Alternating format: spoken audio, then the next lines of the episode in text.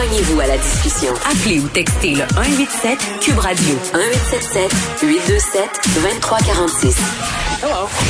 On est avec Guillaume Lavoie. Salut Guillaume. Bonjour.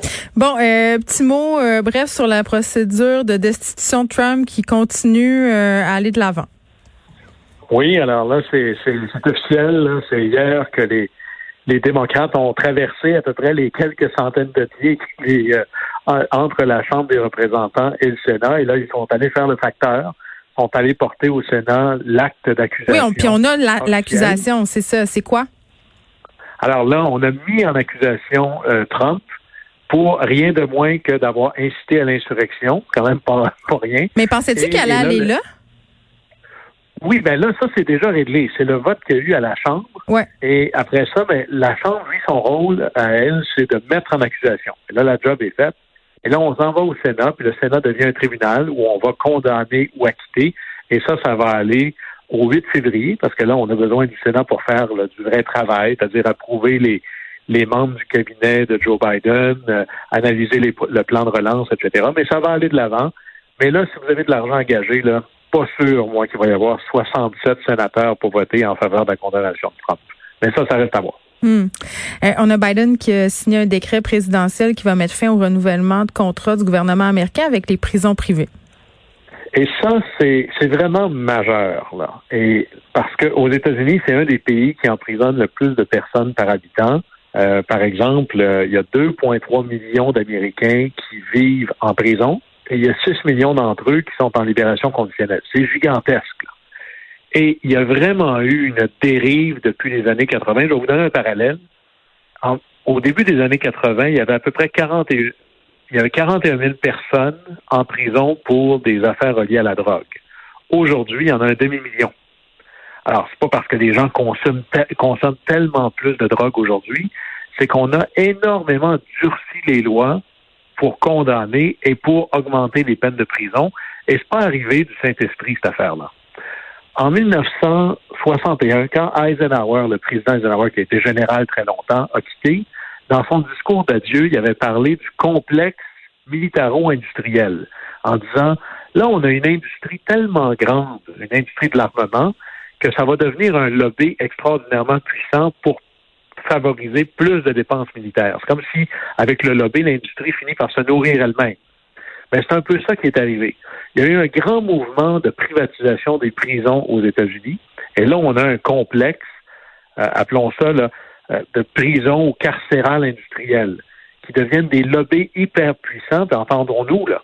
C'est une logique de rentabilité, euh, j'imagine aussi, ben, là. Complètement. Alors, le but, c'est d'avoir le plus de prisonniers possible. Et qui coûte le moins cher possible. de jours possible. Hum. Et là, effectivement, en plus, on, on, trouve des manières de couper les coûts, mais c'est clair que ça a donné des campagnes de lobby qui ont donné le tough on crime, on durcit les peines, on allonge les peines, on coupe les libérations conditionnelles. Mais dis-moi, dis-moi Guillaume, est-ce que c'est euh, ces prisons euh, qui font souvent la manchette là, je pense entre autres à un moment donné, j'avais vu un reportage, ça m'avait jeté à terre, c'était dans des prisons texanes euh, tellement en surpopulation qu'on avait des détenus dont on avait aménagé le dortoir dans les cours des prisons. Donc on sait qu'au Texas, il fait pas moins 40, il fait plutôt plus 40 et c'était littéralement des cellules à ciel ouvert et vraiment les prisonniers avaient le strict minimum. C'est ce type de, de, de, bâtiment-là dont il est question parfois. Là.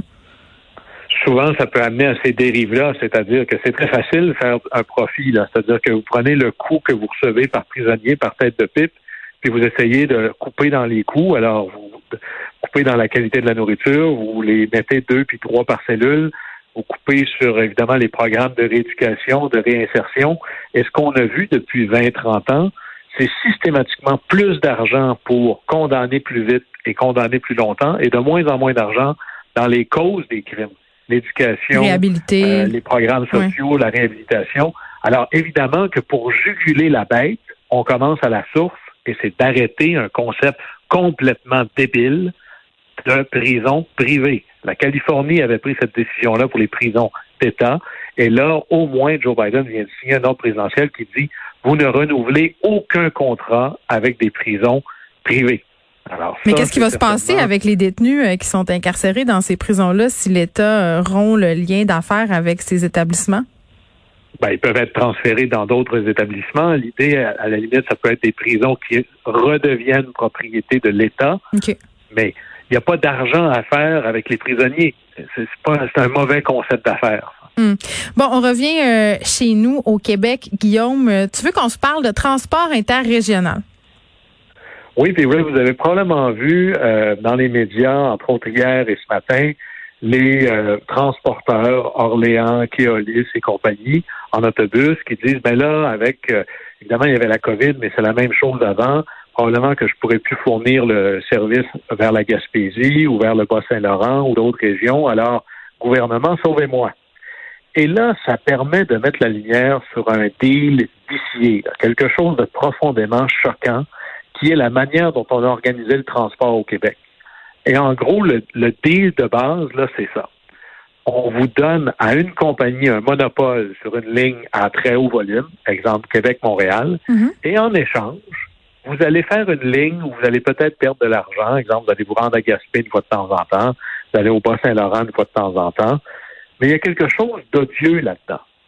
D'abord, la ligne, on la donne. Le gouvernement donne un monopole en échange de zéro. Et personne ne sait combien ça vaut vraiment la ligne Québec-Montréal. Et là, après ça, la compagnie qui a l'obligation, parce qu'on lui a donné le monopole, d'offrir service sur une autre ligne moins achalandée, mm. mais là, à tout bout de champ, ça vire de bord, puis là, c'est la même chanson, voire même le chantage en disant oui, mais là, peut-être que je ne ferai pas. Pouvez-vous me signer un chèque, s'il vous plaît? Alors, il y a quelque chose qui est mal conçu là-dedans. Et c'est ça qui arrive quand on réfléchit des politiques de transport pour faire. C'est comme si le but de notre politique de transport, c'était que ça fasse l'affaire des transporteurs. J'ai une idée On fait ça avec plusieurs entreprises au Québec. J'ai bien l'impression, honnêtement, on leur on leur déroule le tapis rouge euh, pour qu'ils s'installent chez nous. Dans le cas du transport, c'est beaucoup ça. Dans le taxi, euh, Théo Taxi, c'est exactement ça. Comment mm-hmm. je fais pour écrire une loi qui fasse l'affaire des transporteurs? J'ai une idée révolutionnaire pour vous pourquoi on n'écrit pas une loi qui vise d'abord les gens qui doivent être transportés? Et là-dessus, COVID, pas COVID, il manque pas de volume de transport au Québec. Là.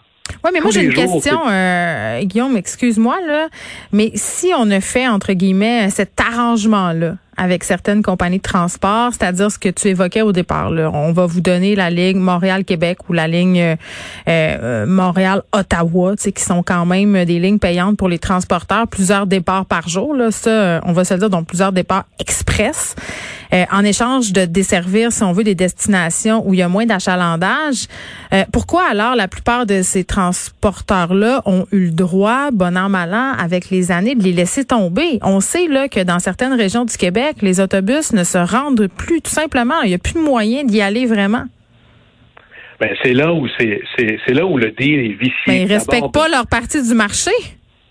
D'abord, mais de donner des droits de faire des. En gros, là, on donne un droit exclusif d'utiliser le domaine public pour s'imprimer un profit privé. C'est aussi scandaleux que dans le temps de Tachereau, quand on donnait des rivières puis des chutes à des compagnies privées pour faire de l'électricité. C'est exactement la même chose. Si on est pour donner un droit à quelqu'un, au moins le public va se faire payer. Ça s'appelle des redevances. C'est la base, là. Mais au-delà de ça, la thèse, après ça, des, des, opérateurs monopolistiques qui disent Ah, mais là, moi, je ne veux pas avoir de concurrence sur mon corridor. Ça, ça fait leur affaire à eux, mais aux dernières nouvelles, le gouvernement ne travaille pas pour eux. Il faut travailler pour le monde.